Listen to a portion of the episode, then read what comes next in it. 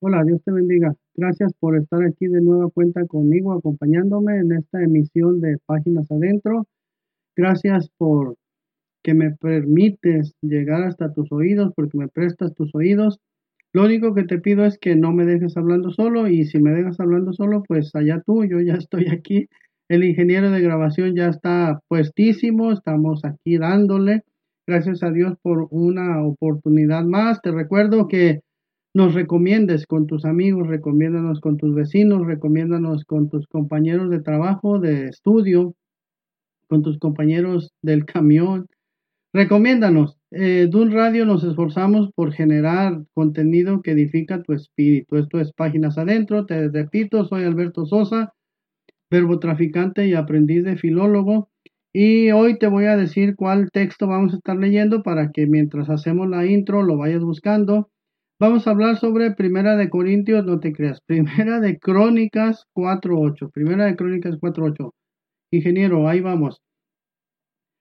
Los primeros años eh, de la vida de un niño son decisivos eh, para su formación y son determinantes en la personalidad, personalidad de adulto. Y dicen los expertos que esos años determinantes son los primeros ocho años de vida. Y podemos ver ejemplos en la Biblia, ¿no? Moisés dice ahí, no dice cuántos años tenía cuando, hasta cuando se lo llevaron de su casa, pero dice ahí que, que la mamá lo cuidó con, con la, ¿cómo diríamos? Con la autorización de la hija de Faraón, la mamá lo siguió cuidando y siguió en su familia. Como Dios es un Dios experto, yo creo que fueron ocho años, igual con Samuel, igual con José, yo creo que José Dice la Biblia que Jacob amaba mucho a José. Y bueno, haciendo un ejercicio de imaginación podemos pensar que platicaba mucho con José, que José mostraba mucho interés y que le decía, a ver, papá, platícame, ¿cómo fue que se te apareció un ángel? ¿Cómo fue que luchaste contra un ángel? ¿Cómo fue que conociste a Dios? ¿Cómo fue que Dios se mostró tu vida? Y seguramente los primeros ocho años fueron determinantes para que después estuvieras prácticamente solo en un país idólatra, en un país alejado de Dios y Dios lo guardó. Hay una entrevista o hay un estudio serio, eh, discúlpame, no, tengo anotada ahorita la fuente, pero en Estados Unidos ya ves que ahí hacen estudios de todo. Hay un estudio en el cual eh, se pusieron a, a ver, le preguntaron a varias señoritas, jovencitas, eh, qué planes tenían sobre el matrimonio o cuáles eran sus expectativas sobre el matrimonio. Y la gran mayoría de ellas contestaron que no se querían casar porque no querían tener un marido que se comportara de la manera en que su papá se comporta en su casa, cómo trata a su mamá, cómo trata a la familia. Y hay otro grupo muy reducido bastante reducido que ellas dijeron, sí, me quiero casar solamente si encuentro un hombre que reúna las características de comportamiento como las que tiene mi papá. Y decían ellas, mi papá es un buen líder, es un buen padre, un buen esposo, un buen ciudadano, es un hombre que ama a Dios y a su prójimo, un hombre que paga impuestos, un hombre que no miente, un hombre que no roba, un hombre que es puntual, y bueno, las malas experiencias en la niñez marcan la o generan traumas o, muchos problemas y traumas de la niñez se manifiestan en la, en la edad adulta. Pero gracias a Dios, eh, con la ayuda de Dios, cuando ponemos nuestra vida en las manos del Señor y dejamos que Él maneje nuestra vida, se pueden superar todos esos traumas. Entonces hoy vamos a estar hablando de una persona, un personaje del cual no se habla mucho, pero sí hay una gran enseñanza detrás de esto. Esta persona se llama Javes, ahí lo vamos a leer ahorita, pero te platico, Javes. Bueno, vamos de una vez al texto, Primera de Crónicas 4.8. Dice, más bien 9, Primera de Crónicas 4.9. Y Javes fue más ilustre que sus hermanos, al cual su madre llamó Javes, diciendo, por cuanto lo di a luz en dolor. Paramos poquito ahí. Imagínate qué traumático para un niño llamarse el que causa dolor o dolor o,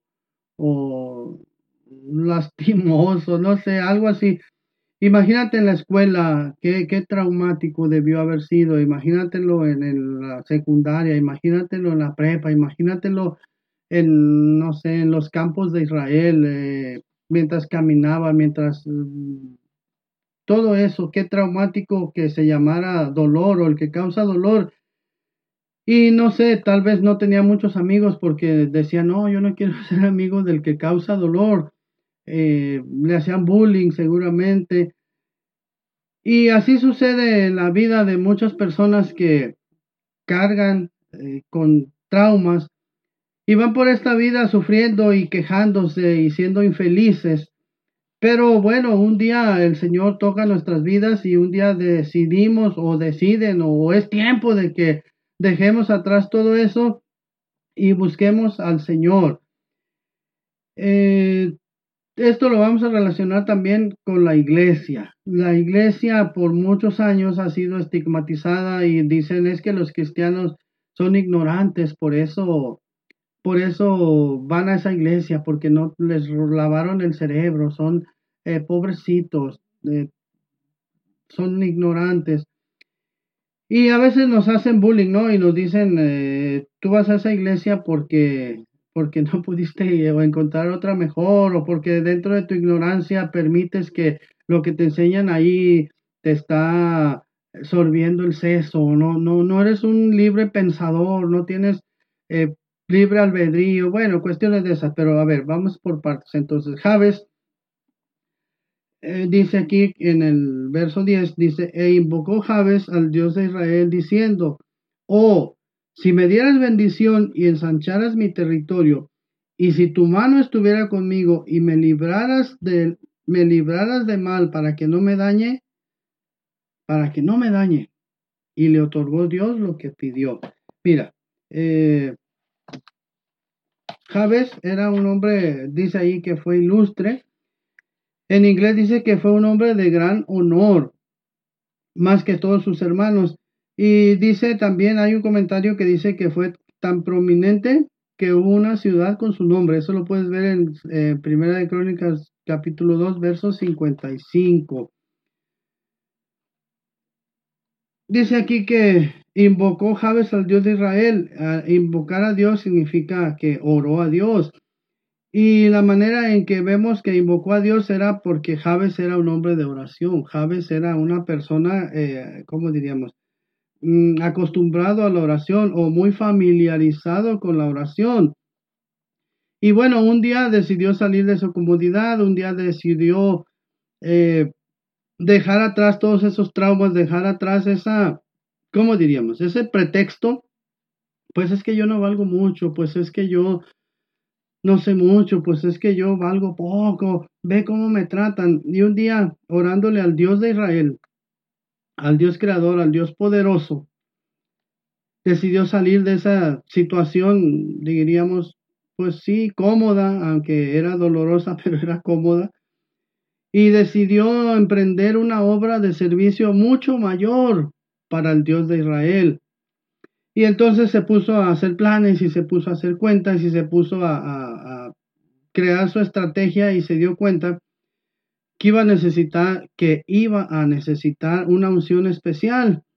Y bueno, ¿quién es el que da la unción? ¿Quién es el, el proveedor por excelencia? Pues nuestro Dios. Y bueno, dice que oró al Dios de Israel, diciendo, oh, si me dieras bendición eh, hemos oído este, esta predicación o este mensaje, lo hemos oído varias veces. Y hay quienes lo predican en el sentido de que hay que pedirle a Dios que nos dé prosperidad, hay que pedirle a Dios que nos dé eh, posesiones y que seguramente Dios te las va a dar. Puede que sí, pero puede que no, lo más seguro es que quién sabe. Pero en este caso vamos a estar hablando de, bendición en el sentido espiritual y de ensanchar el territorio en el sentido espiritual. Mira, vemos aquí que hubo cuatro cosas que pidió Javes. Una dice que le pidió a Dios que le bendijera en todo lo que iba a emprender. Cuando decides salir de tu, de tu situación difícil, pues va a haber mucho trabajo que hacer y vas a necesitar unción, vas a necesitar palabra, vas a necesitar fortaleza, valentía, de nuevo.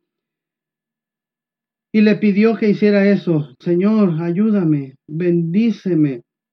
La iglesia, eh, desafortunadamente, estamos atravesando una situación en que la iglesia está en una situación, ¿cómo diríamos? Una situación por abajo de todas las demás corrientes de pensamiento.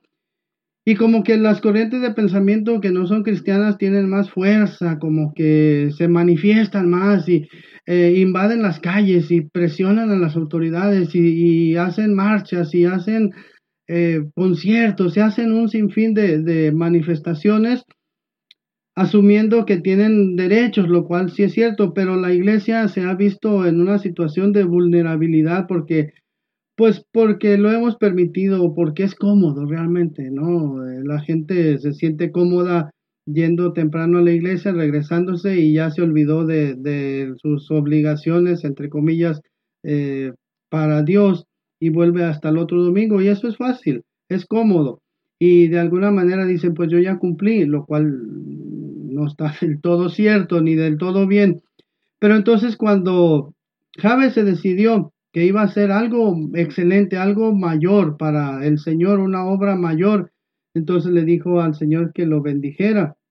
Si me dieras eh, bendición, también le pidió que ensanchara su territorio. En inglés dice que le pidió que lo llevara más allá, o más bien que sus fronteras las llevara más lejos.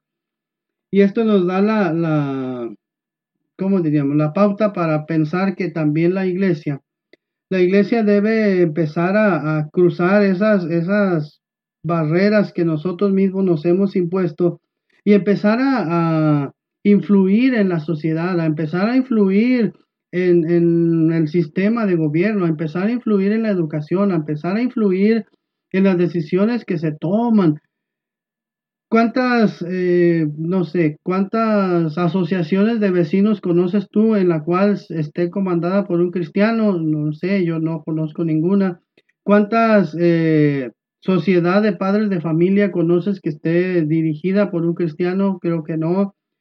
Y el hecho de que Javes le pidiera que ensanchara su territorio era, permíteme Señor tener influencia más allá y contar lo que Dios ha hecho en mi vida y contar cómo Dios me ha, me ha permitido, a pesar de mis dificultades, a pesar de mis carencias, seguir adelante. Y, y dice en Proverbios que Dios exalta a los humildes y les da gracia. Entonces, le pidió que ensanchara su territorio. Igual nosotros podemos pedirle a Dios, Señor, quiero influenciar a, mi colonia, pero también quiero influenciar a mi ciudad, pero también quiero influenciar a mi país y, ¿por qué no? Podemos influenciar mm, pueblos lejanos también, pero hay que ser determinantes. Y para que vayamos a los lugares a donde Dios nos quiera llevar, ya te recuerdas pues que el Señor Jesucristo le dijo, quedaos en Jerusalén hasta que venga sobre vosotros el Espíritu Santo y después me seréis testigos en Jerusalén, en Judea, en Samaria y hasta lo último de la tierra. Cuando recién nos convertimos, yo creo que a ti te pasó, cuando recién conocimos al Señor, cuando recién empezamos en esta carrera del cristianismo, seguramente tú le decías al Señor, Señor, yo quiero ir a predicar a la India, quiero ir a predicar a, no sé, a Japón, a Honduras, a Guatemala. Pero luego se nos fue como que apagando la, la, la batería enfocada hacia las misiones y nos conformamos, ¿no? Y nos uh, pusimos cómodos y, y, desafortunadamente a veces no predicamos ni al que tenemos a un lado y ese no es el plan. Bueno, Javes se decidió y le dijo a Dios que por favor lo llevara mucho más allá, pero también le dijo, si tu mano estuviere conmigo. Si la mano del Señor está con nosotros, vamos a tener éxito en todo lo que emprendamos, pero, pero hay que tener precisamente eso, tener a Dios en primer lugar para que nos vaya bien. Y también debemos pedirle a Dios que nos dé sabiduría, que nos dé medios, que nos dé fuerzas. Y bueno, qué grande privilegio tenemos al contar con la ayuda del Todopoderoso para ir a, eh, eh, ¿cómo diría? Para inmiscuirnos en, las decisiones que se toman, para inmiscuirnos en el gobierno, para inmiscuirnos en la sociedad eh, que enseña, la, la, sociedad que instruye, la sociedad que está en las escuelas enseñando a las personas. Para estar allí presentes, pues necesitamos sabiduría, pero también necesitamos medios. Entonces también eso es parte de la bendición y es parte de que la mano del Señor esté con nosotros. Mira, te platico algo. Aquí en, Guadalajara nosotros vamos, eh, procuramos ir a, predicar el Evangelio a un lugar público que se llama la Plaza Tapatía. Y ese lugar eh, ah, tenemos que pedir un permiso, el gobierno tengo que llevarle, yo soy el representante legal, tengo que llevar varios, una solicitud y varios documentos, pero eh, una vez, por, porque la plaza iba a estar ocupada, no nos dieron el permiso. Y caminando por ahí, por esas calles, una vez por cuestiones de trabajo, me encontró el, el inspector del ayuntamiento que generalmente le toca ir y revisarnos los sábados que vamos y pedirnos el permiso y que todo esté en regla, me lo encontré y me dice, eh, van a estar el próximo sábado. Y le dije, no, señor, fíjese que no nos dieron el permiso. Y me dicen, no, pues Busca que te den el permiso porque nos hace falta que ustedes estén aquí, nos hace falta que ustedes estén presentes porque el mensaje que ustedes traen es positivo para la sociedad. Y eso mm, me hizo sentir bien y le di gracias a Dios que de alguna manera pudiéramos estar influenciando la sociedad.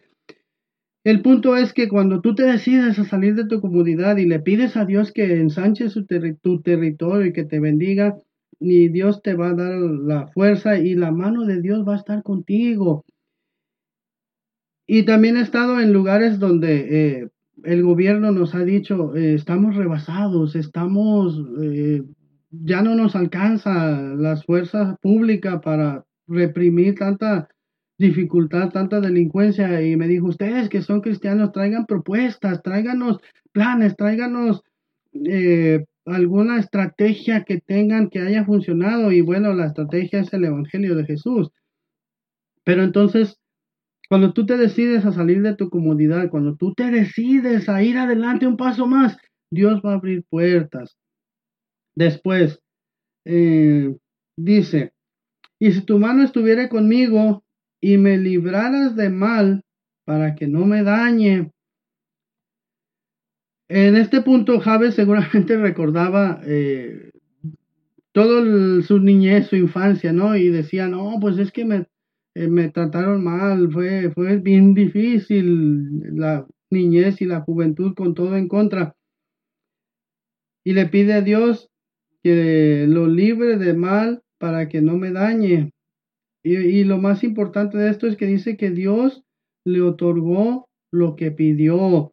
Y mira, eh, dice que Dios, bueno, más bien él dice que le pide a Dios que, que lo libre del mal para que no lo dañe.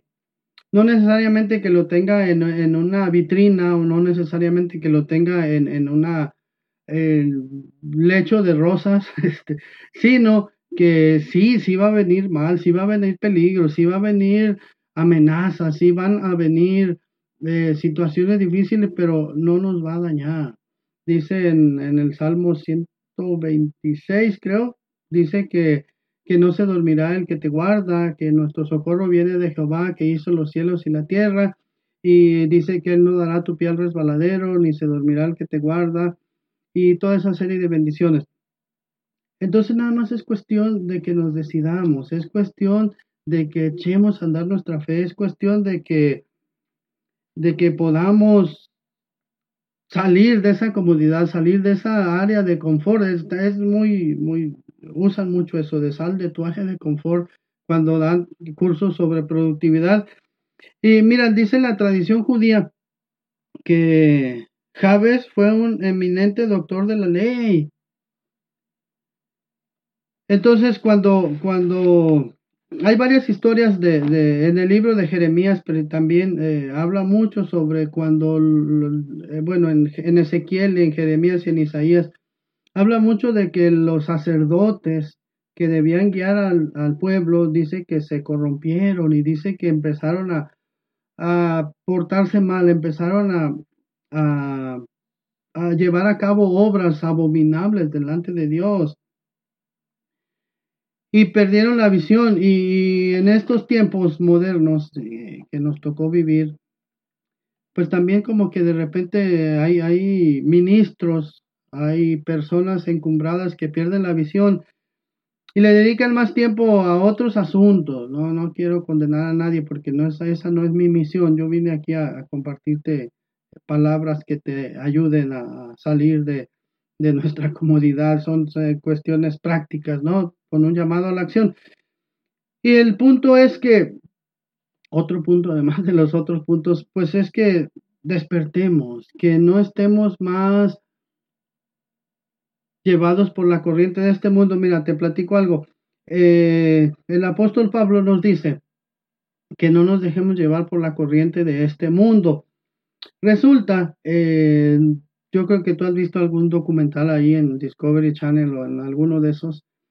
Y los pececitos, los pececitos siempre nadan contra la corriente porque eh, para proveerse de oxígeno ellos necesitan que el agua penetre en su boquita o hociquito, como se llame, vamos a suponer que es boquita.